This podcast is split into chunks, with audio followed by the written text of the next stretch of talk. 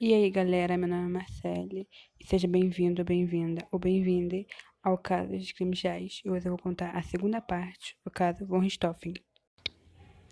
Mas antes de ir pro caso, eu tenho um recadinho. Segue, gente, se vocês puderem, segue lá o Instagram. É arroba caso de crimes reais, underline, porque, porque é lá que eu vou postar as fotos do caso, entendeu? Então, se puder, segue lá, galera. E agora vamos pro caso.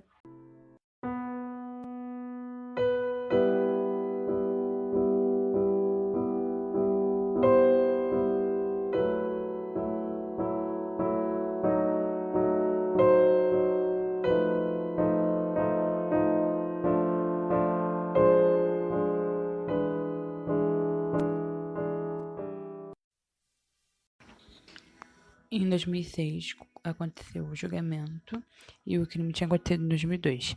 Daniel Cravin culpava Suzane por manipulação e Suzane culpava Daniel Cravin por cometer o crime. Mas no final os dois pegaram 39 anos de prisão e Christian pegou 38 anos. Suzane foi mandada para a penitenciária feminina da capital e lá existem muitas flexões. Então, quando ela chegou lá, ela foi ameaçada por uma das detentas, uma delas era a Maria Bonita, e ela pediu 5 mil reais, mais 1.800 em uma conta, senão eles iam matar ela. E foi aí que apareceu uma agente penitenciária que falou com a Suzane para ela não dar o dinheiro, porque do mesmo jeito elas iam matar ela ali dentro. Aí depois a Suzane meio que fez uma amizade com essa agente penitenciária, e essa agente penitenciária ensinava a Bíblia para ela e até ajudou ela a conseguir um emprego na enfermaria do, da cadeia. E foi aí que a Suzane começou a dar em cima do médico. Só que o médico falou para ela parar porque ele era gay e ela prestou atenção nas coisas que estavam acontecendo, porque naquela mesma semana ia ter uma rebelião e as detentas iam pegar ela para chamar meio que a atenção da mídia, entendeu? E nessa mesma semana, Daniel Cravinhos mandou uma carta para ela terminando tudo e falando que ela estragou a vida dele. E ocorreu mesmo a rebelião. Então a Suzane foi se esconder enquanto as detentas estavam procurando ela para fazer ela de refém, para chamar a mídia, né? Mas a agente penitenciária conseguiu ajudar a Suzane e escondeu ela tipo dentro de um armário, e ela ficou tipo mais 10 horas lá escondida até a polícia entrar na prisão e conseguir botar ordem no local.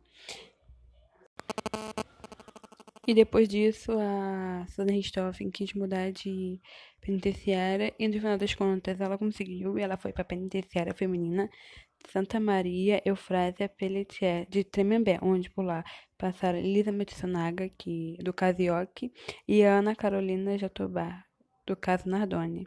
E lá a Suzane, até hoje, ela trabalha né, como coordenadora da oficina de costura. E nisso que ela estava lá, ela recebeu um apartamento de um milhão de reais deixado pela avó paterna. Nessa penitenciária, a Suzane teve um namoro, um romance, né? Com, e casou também com, a, com o Sandrão, que era uma mulher que mandava na cadeia, e ela foi presa por matar e sequestrar um adolescente de 14 anos. E essa mulher também namorou a Elise Matsunaga, né? Do Kazuyoki, e que ela foi trocada pela Suzane. E em 2015, Suzane e Sandrão deram uma entrevista para o Gugu e Suzane cobrou 100 mil reais e Sandrão 20. Nessa entrevista, a Suzane pediu máquinas e porque ela falou que ia abrir uma empresa quando saísse da cadeia ou saísse no semi-aberto com o Sandrão. E elas também falaram da vida delas lá dentro da cadeia. Mas no final o Gugu mandou, ele mandou três máquinas do valor de 12 mil cada mas no final a Suzane não quis dar o dinheiro da, do Sandrão, porque tinha depositado na conta dela, ela não quis devolver. E como a Suzane tinha pedido para mandar para casa do Sandrão, tipo, dos parentes, né? As máquinas, a Sandrão também não quis devolver para ela. Então, ela ficou com dinheiro, a Suzane ficou com dinheiro, o Sandrão ficou com as máquinas. O casamento de Sandrão e Sana Stoffen acabou em 2016 e logo depois disso Sana engatou um namoro com Rogério Alberg, que era irmão de uma presidiária. E os dois ficaram juntos até 2020, mas antes disso eles iam pra praça, eles iam na fazenda dele, na casa dele, porque ela já estava no semi-aberto. E você deve estar se perguntando, né? O André, o irmão mais novo de Suzana, o que aconteceu com ele? O Andréas, ele chegou a morar sozinho, só com a empregada. Só que deu meio que ruim, porque ele se sentia o reizinho da casa, ficava explorando a empregada. A empregada se demitiu e ele foi morar com o tio. Mas aí, um dia, ele sentiu muita saudade da irmã. Ele ligou pra Suzane, lá da penitenciária, e marcou com ela para eles se encontrarem. Só que nesse dia, ele deu para trás, tipo, ele chegou aí, só que ele desistiu no meio do caminho e entrou nos bares, começou a beber, aí ele começou a usar drogas. Ele meio que ele ficou meio desnorteado, né? Ele deu meio que um surto, na verdade. E depois ele foi encontrado pela polícia dentro da casa de uma pessoa estranha. A pessoa não conhecia ele, ficou assustada, né? Alguém vai de sua casa vai no seu banco. Ele não tava, e na época ele não estava falando coisa com coisa, mas depois disso ele passou a ter tratamento, né? Se cuidar, mas depois ele não teve nenhum contato mais com a Suzane. E nesse ano, dia 13 de setembro, foi concedido para Suzane von Stoff cursar a faculdade Anguera, que fica em Taubaté, para cursar a matéria farmácia, né? Pois ela teve nota suficiente no Enem para ela conseguir ingressar.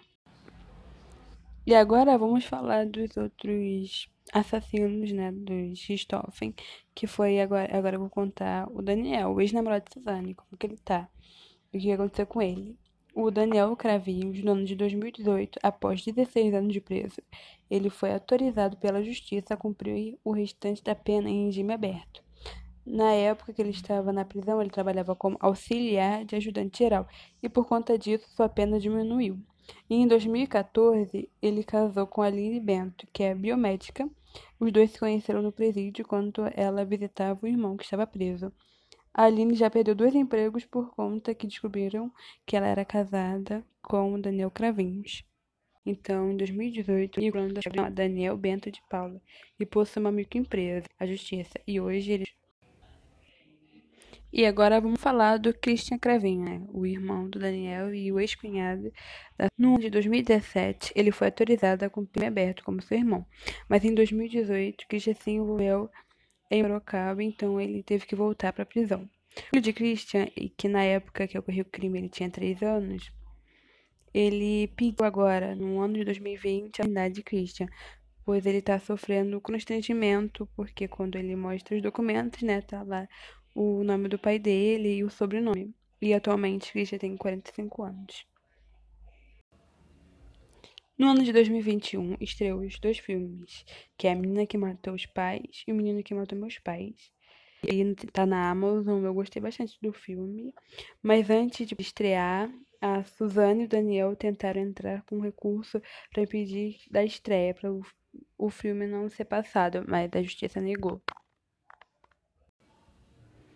E esse foi o caso hoje, galera. Se vocês gostaram, já segue a gente lá no arroba crime, Casa de Crimes Reais, underline.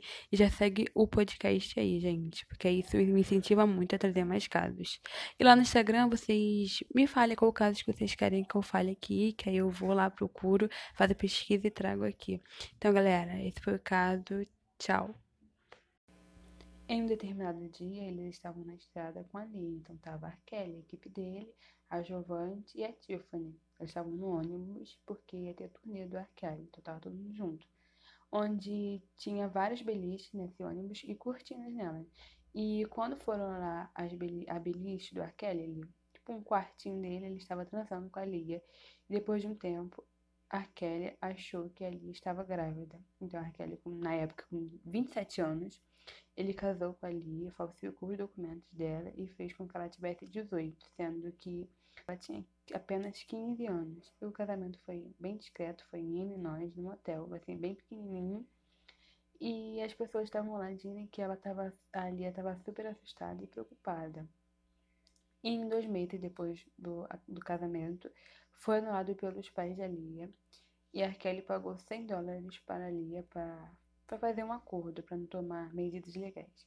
E a mídia, no, no momento, não se assustou, tipo, deixou passar a notícia, era poucos lugares estava sendo veiculada, então a carreira de R. não foi intacta. E meio que a mídia achou meio que acho que isso normal, porque eles não vincularam, vincularam muito essa notícia. Então, nem todo mundo ficou sabendo disso, né? Porque ele casou com uma menina de menor, sendo que ele tinha 27 anos. Então a carreira de R. Ficou intacta, nada aconteceu com ele.